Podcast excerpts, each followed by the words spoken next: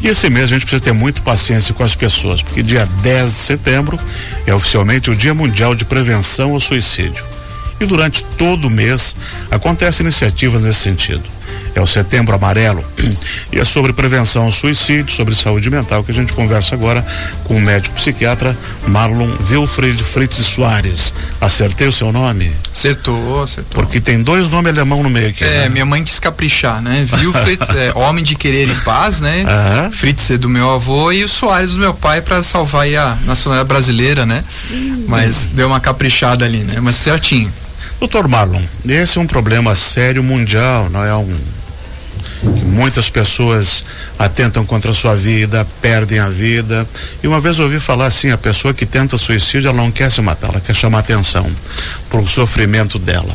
É, o que, que, que acontece? Isso, tem algumas coisas que é importante de ressaltar assim, né? O suicídio é um transtorno é, grave, né? É, realmente é, tem uma, uma incidência alta em várias regiões, existe vários estudos. Em diferentes países existe uma incidência maior, questões culturais. Mais conhecido, por exemplo, é a Coreia, Japão, principalmente entre jovens, mas Lituânia também tem uma alta incidência. Perspectiva de não futuro?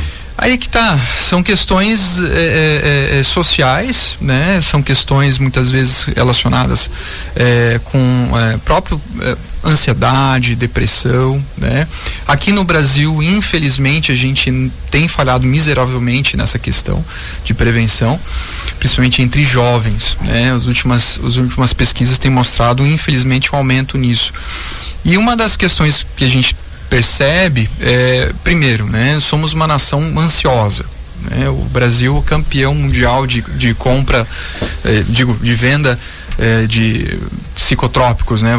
Fluxetina, é, Rivotril, o famoso Rivotril, aquela pois coisa é, toda. Né? Isso... É e, e aí essa tendência né, de ansiedade veio também agora, né? O Covid foi, vamos dizer assim, acelerou esse processo mais, o isolamento, essa questão da angústia. As pessoas né, ficaram em casa, né? Angustiadas. Ficaram, né? É, então, não conseguindo conviver no mesmo teto. E aí a polarização, né? Que a gente está vivendo, né? Também. Dessa, dessa, de todas as questões assim. Então, uma parte tem a ver, obviamente, é, com a perda da, dessa capacidade de a gente ter ferramentas de lidar melhor com a ansiedade que eu digo assim, né, de se relacionar com outras pessoas, de fazer uma atividade física, da gente conseguir é, é, conversar um com o outro, né, as pessoas cada vez mais isoladas.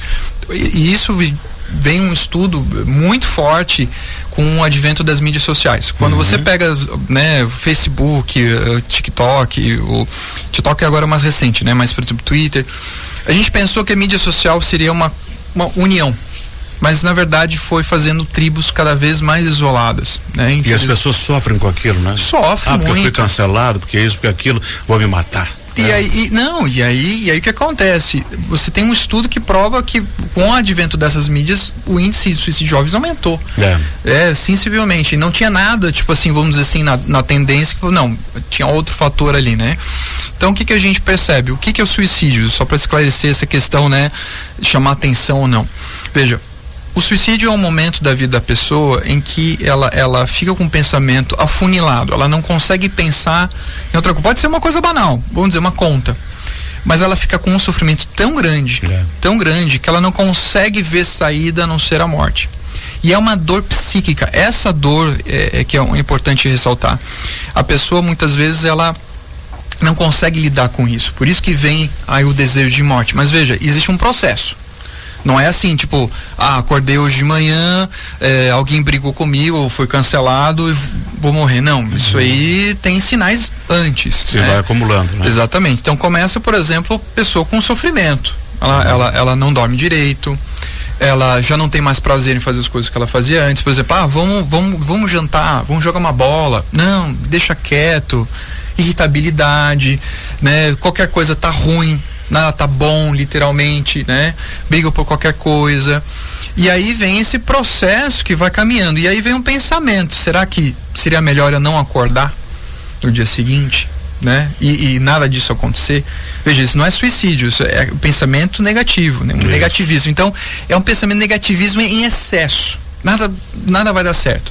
Às vezes você tá, não, eu vou pagar essa conta para você, não se preocupa, tá aqui, ó, mês que vem, tá, não, não, não, mas vai ter outra conta. Então, é, é esse, criando obstáculos, empecilhos. Sempre. Então, é, é, uma distorção da realidade. Por isso que a gente trata o suicídio como né, um problema grave, porque a pessoa ela não consegue reconhecer por si mesma que existe uma solução. Por isso ela precisa de ajuda. Né? E, e como aí... a gente identificar uma pessoa que está nesse estágio de procurar ajuda antes que ela tente contra a própria vida? Ah, seguindo esse, esse, nesse tipo de situação. Nessa situação. Aquela Cê, nuvem em cima, nada tá Aquela nuvem, né, negra que tal, ela nada tá bom, nada vai dar certo. E aí sempre se colocar para a pessoa, né, olha, vamos escutar tanto aqui a gente tem um CVV, de Valorização da Vida, que uhum. recomendo. Por quê? Porque veja, a pessoa quando ela cria o pensamento, ela não ela ela planeja.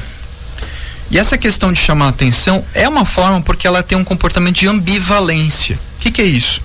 Ah, hoje eu vou. Não, não, não vou. Ah, hoje eu vou, não vou. Eu tive uma paciente que ela planejava, é, infelizmente, cometer suicídio e a vizinha todo dia ia bater na porta dela. Todo dia. Porque como ela não saía de uhum. casa, e toda vez que ela ia planejar, ela batia. E aí um dia ela falou, ô, oh, para de encher meu saco, né? Falou assim, e salvou a vida dela. Me deixa eu morrer sozinho. Me deixa né? morrer. E aí foi que a vizinha, mas eu, eu sei que você não tá bem, por isso que eu fui atrás de você, por isso que eu falo. Quando você tem uma pessoa assim que você não tá legal, e a pessoa fala para você, ah, me deixa quieto, não deixa essa pessoa quieta. Não deixa. Cutuca ela. Vai lá. Nem que, olha, ó, se você não quer conversar comigo, eu te levo lá num, num, num especialista. Eu tenho, tenho pacientes que amigos trouxeram pro consultório. Olha, eu não sei o que ela tem, ela vai, ela vai, não precisa contar para mim, mas eu estou trazendo ela aqui para conversar com um especialista. E isso que é importante, você não deixar essa pessoa só. E Por... se a pessoa se nega? E não, hum, deixa lá, cutuca. Então uhum. deixa quieto aquela pessoa. Porque isso vai ajudar a pessoa, algum momento nesse processo de ambivalência, ah, vou, não vou, não vou, ela vai buscar ajuda. Tanto é que, por exemplo, o pessoal do CVV, a gente tem um treinamento né, no, no telefone, que a pessoa tá, olha, eu tô com a corda no pescoço. Eu tô para me matar. Ele falou, ok. Então, vamos conversar já que você ligou, sem julgamento. Porque muitas vezes as pessoas, ah, isso é falta de Deus no coração. Gente, se fosse assim, o mundo era outro, né? É. Não tem nada a ver com isso. Entendeu que é uma distorção? Ela não consegue nem ver Deus do lado dela. Né? Ah, é falta de trabalho. Não, tem gente que trabalha muito. Exatamente. E às vezes está esgotado de tanto trabalhar. Até então também eu, não é falta disso, ontem né? Ontem eu estava conversando com uma pessoa que eu ia entrevistar um psiquiatra. E ele disse, pois é, mas como é que se, se explica que a fulana milionária e se atirou do prédio? Uma pena. Né? Então, aí é que tá. Então, essa perda né, da, da, da, da, visão que ela tinha, essa distorção da realidade que, que daí não tinha, é o né? emprego, não é o desemprego. Não, né? não é, é, o dinheiro excesso, não sei. Não necessariamente, né? Então, veja, tem pessoas é, é, é extremamente simples. Isso é muito feliz. Tem um conto muito interessante que eu gosto de colocar. O, o imperador da Pérsia estava melancólico, estava deprimido. Aí chegaram os sábios da, do reino e olha, vamos resolver o problema porque o rei, né, tá precisando governar e não tem jeito, né? E aí um dos sábios falou, olha, o, o imperador ele tem que vestir a camisa de um homem completamente feliz. Busque a camisa de um homem completamente feliz, as vestes, e dê para o imperador que ele vai curar essa melancolia. Então, soldados e todos os emissários mandaram para todo mundo, né? Ó, busquem a camisa de um homem completamente feliz. E começaram ali com a corte, né? Os príncipes, os ministros, as pessoas mais, né? E, e aí, você. E a pergunta era simples: você é completamente feliz? Aí o pessoal ficava assim, meio. Não, não sou completamente feliz. E foi indo, foi indo, foi indo, foi indo, foi indo, foi indo, e nada, ninguém completamente feliz. E aí um soldado lá nas montanhas, lá não sei o que, encontrou um criador de cabras. Aí o homem, homem, pelo amor de Deus, você é completamente, completamente feliz? Aí o, o cuidador de cabras falou, sim, eu sou completamente feliz. Capaz, você vai ajudar muito a gente. Eu preciso de uma camisa sua, mas eu não tenho nenhuma. Então veja, felicidade não é uma coisa que você compra, não é uma coisa que você tem, não é uma coisa que você chega lá, não é uma pessoa, é um presente.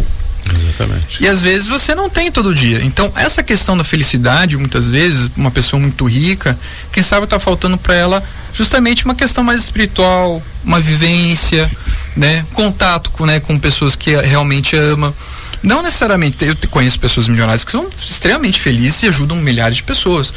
E pessoas simples da mesma maneira, com uma sofrência que, Deus do céu, né? A gente fica com dó, mas veja, é uma perspectiva. E quando você fala de suicídio, essa lembre-se disso, é uma distorção. Então, quando você vê uma pessoa que está com isso, não julgue. Peça ajuda para ela, né? Busca um profissional, não solta ela, né? Porque às vezes a gente, ah, tô cansada fulana porque ela é muito negativista. É aí que mora o perigo. E aí com, como que a gente trata essa pessoa? Com gotas de otimismo. Como que é gota de otimismo? Ah, não quer fazer nada? Tudo bem, então vem aqui para a sala. Você senta aqui comigo. Ah, mas eu não quero comer. Toma um mate e não loqueia, né? Isso, toma um mate e não loqueia. Perfeito. Ó, senta, não precisa falar nada, só esteja aqui. Vamos, ah, vamos fazer, ah, vamos fazer atividade física. Não, não começa com maratona. Não, não, vamos dar uma volta na quadra. Dá uma caminhadinha, vamos pegar, vamos dar uma lagarteada, como diz, né? Isso. Dão daqui sentar. Como as bergamotas no sol. Né? Isso. Né? Senta aqui, senta aqui. Aí às vezes pode sair uma lágrima, coisa.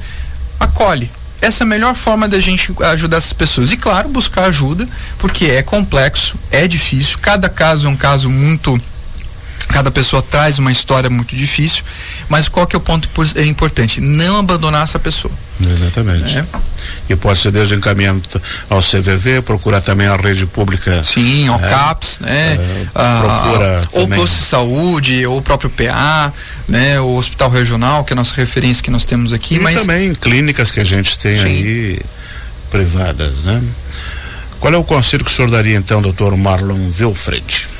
Olha, é como estava falando, né? Primeiro, não, comece, não julgue. Vou dar um exemplo que é muito comum, né? Uma menininha de 12 anos de idade, é, pegou todos os remédios da avó porque o namoradinho dela curtiu é. a foto da amiga lá no, no Instagram. Gente, aquela dor dela, por mais banal que a gente sabe, menina nova, aquela coisa, para ela naquele momento de impulsividade foi a vida dela. Então, então julga. Né? Ah, mas aqui se, se mostra sim, era uma dor. Lembra dessa, dessa palavra, dor psíquica. E nessa idade sofre é. muito, né? Sofre, né? Quem nunca, né? Aqui a gente já é macaco velho, como diz o ditado, né? Mas quem não sofreu de amor, né? é, como é difícil isso, mas não julgue. O que que a gente precisa? Estar com aquela pessoa, mostrar para ela, né, que existe outras formas de você lidar com aquela dor, Agora, vamos ver uma pessoa que está com melancolia, perdeu o emprego, está com uma doença crônica, né? Está com problemas financeiros, não julgue, né? Ah, mas tem solução. Tudo tem solução.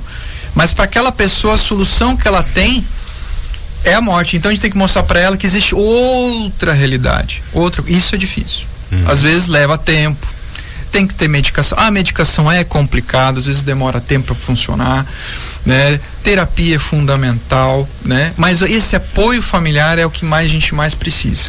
Acolhimento, um amparo, uhum. e aí tudo começa a melhorar um pouquinho. É Doutor Mauro, muito obrigado por ter vindo, conversar um pouquinho com a gente.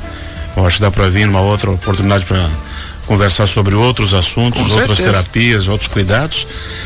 E nós conversamos aqui com o doutor Marlon Wilfred Fritz e Soares. Falei tudo certinho? Certíssimo, obrigado. Médico psiquiatra aqui de Joinville. Ele já atuou no CAPS, foi diretor técnico da ala psiquiátrica do Hospital Regional Hans-Dieter Schmidt. Atualmente diretor técnico de uma clínica, é Arbo, né? Arbo Clínica. E que realiza capacitações, cursos, palestras na área de saúde mental e também tratamento com, com as pessoas, né? Isso aí. Muito obrigado também a dona Silvia, jornalista, colega, assessora de imprensa. Seria Severino. É, fazer tudo.